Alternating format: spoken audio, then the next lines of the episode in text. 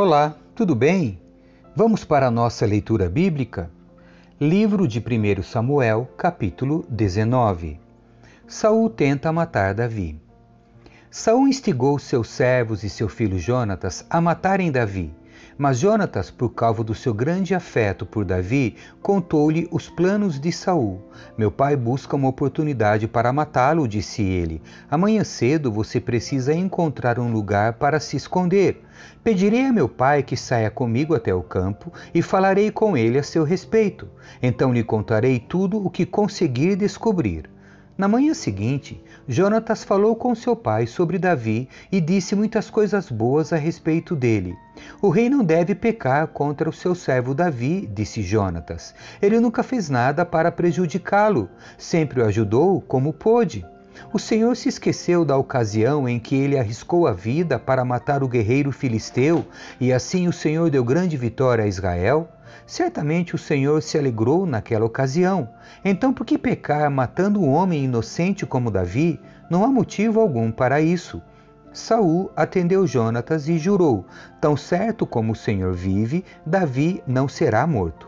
Depois Jonatas chamou Davi e contou-lhe o que havia acontecido. Em seguida, levou Davi até Saul e Davi voltou a servi-lo como antes. Houve guerra novamente e Davi conduziu as tropas contra os filisteus. Ele os atacou e os derrotou com tamanha fúria que eles bateram em retirada. Um dia, porém, quando Saul estava sentado em casa com uma lança na mão, outra vez o espírito maligno enviado pelo Senhor se apoderou dele, enquanto Davi tocava sua harpa. Saul atirou a lança em sua direção, mas Davi se desviou e a lança encravou na parede. Naquela mesma noite, Davi fugiu e conseguiu escapar. Mical salva a vida de Davi. Saul enviou soldados para vigiar a casa de Davi e matá-lo quando ele saísse na manhã seguinte. Mical, porém, esposa de Davi, o alertou: Se você não fugir esta noite, pela manhã estará morto. Então ela o ajudou a descer por uma janela e ele correu e escapou. Em seguida, Mical pegou um ídolo do lar, colocou-o na cama, cobriu-o com um cobertor e pôs uma almofada de pelos de cabra na cabeceira. Quando os oficiais de Saul vieram prender Davi, Mical lhes disse que ele estava doente e não podia sair da cama. Saul, porém, enviou os oficiais de volta para prenderem Davi. Tragam-no aqui com cama e tudo, para que eu o mate, ordenou. Mas, quando chegaram para levar Davi, descobriram que na cama havia apenas um ídolo do lar, com uma almofada de pelos de cabra na cabeceira. Saul perguntou a Mical: por que você me traiu e deixou meu inimigo escapar? Fui obrigada a deixá-lo fugir, respondeu Mical. Ele ameaçou me matar se eu não o ajudasse. Assim, Davi escapou e foi a Ramá para encontrar-se com Samuel e contou-lhe tudo que Saul havia feito. Então Davi foi morar com Samuel em Naiote. Quando Saul foi informado que Davi estava em Naiote, em Ramá, enviou oficiais para o prenderem. Chegando lá, viram Samuel à frente de um grupo de profetas que profetizavam. Então o Espírito de Deus se apoderou dos oficiais de Saul e eles também começaram a profetizar. Quando Saul ouviu o que havia acontecido, enviou outros oficiais, mas eles também profetizaram. A mesma coisa aconteceu com o terceiro grupo.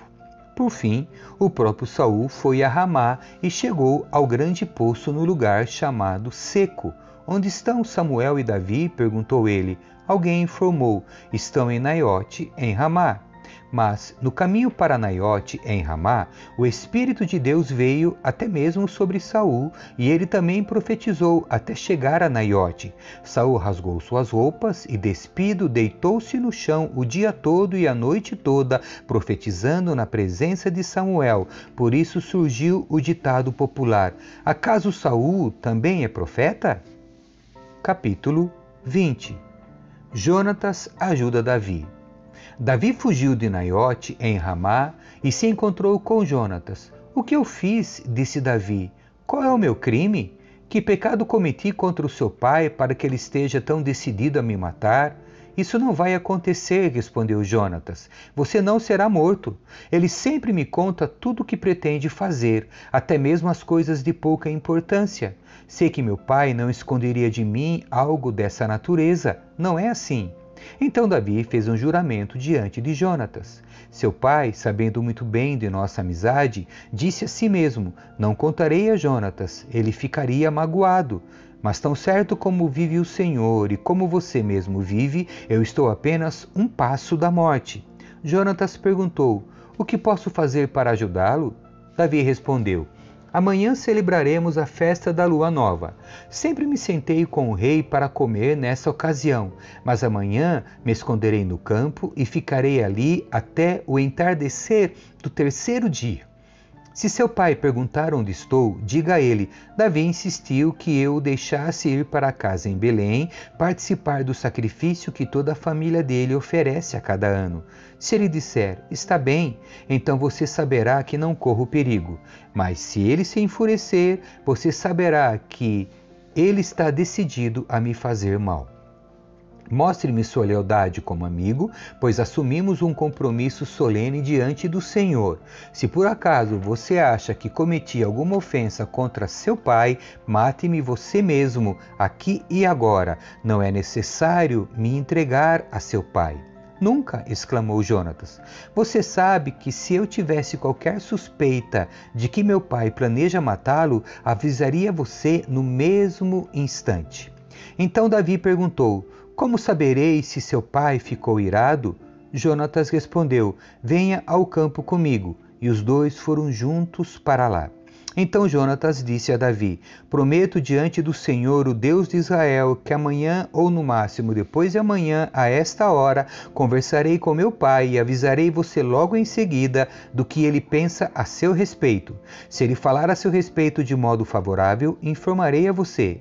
Mas, se ele estiver irado e quiser matá-lo, que o Senhor me castigue severamente, se eu não avisar você, para que possa escapar em segurança.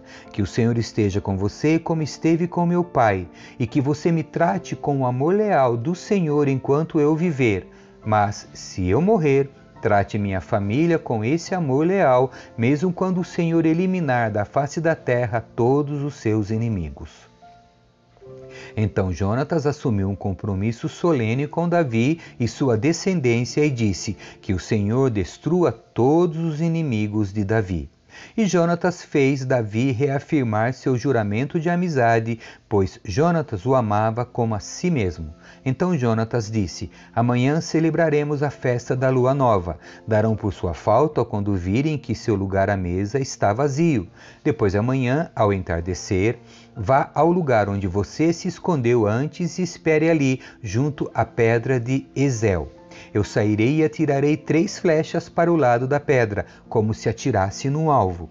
Então mandarei um ajudante trazer de volta as flechas. Se você me ouvir dizer a ele: As flechas estão deste lado, saberá tão certo como vive o Senhor que tudo está bem e que não há perigo algum. Mas se eu disser a ele: Vá mais para frente, as flechas estão adiante. Significará que você deve partir de imediato, pois o Senhor o manda ir embora. E que o Senhor nos ajude a preservar para sempre o forte laço de amizade que existe entre nós. Então Davi se escondeu no campo, e quando começou a festa da lua nova, o rei sentou-se para comer. Ocupou seu lugar de costume, encostado à parede, com Jonatas sentado diante dele e Abner ao seu lado. O lugar de Davi, porém, ficou vazio.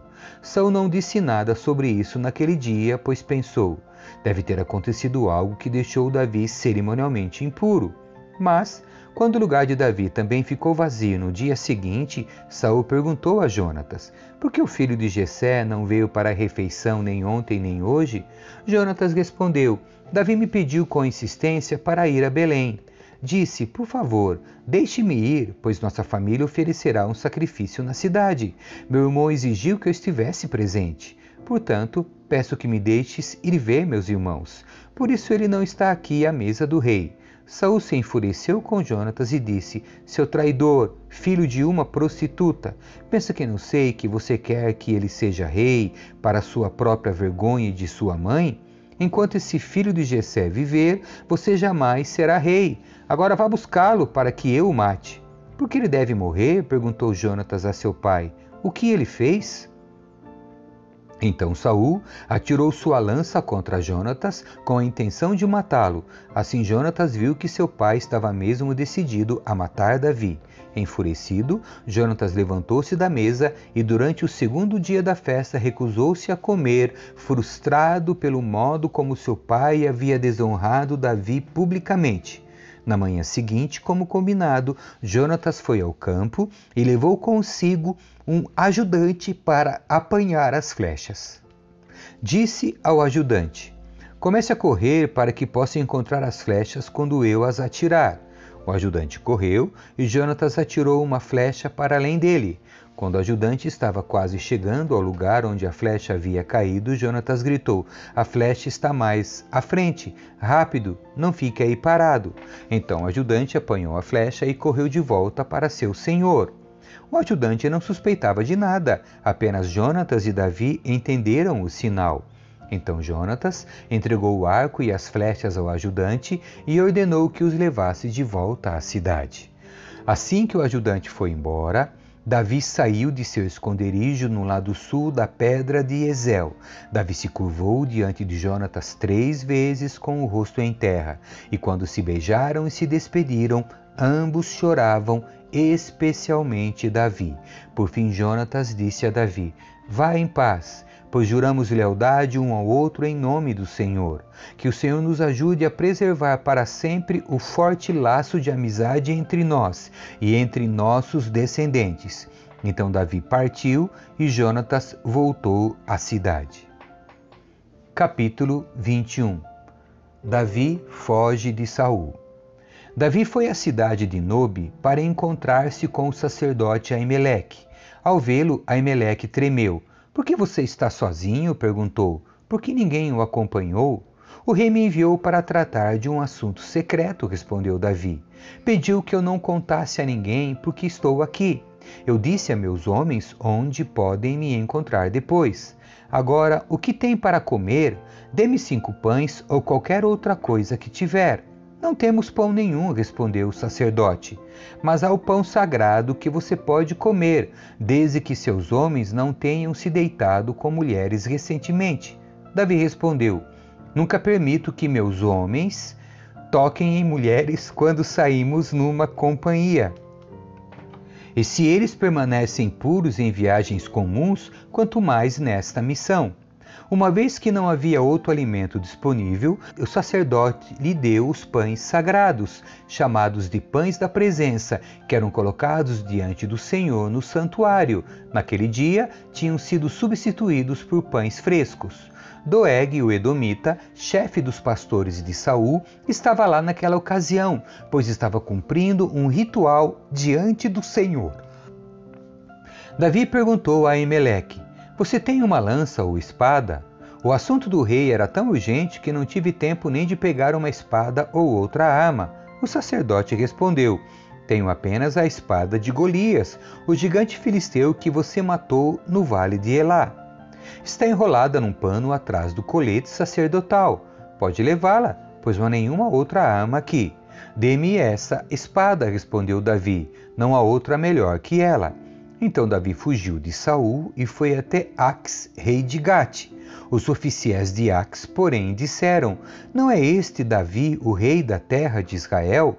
Não é ele que o povo honra com danças e cânticos, dizendo: Saul matou milhares e Davi dezenas de milhares?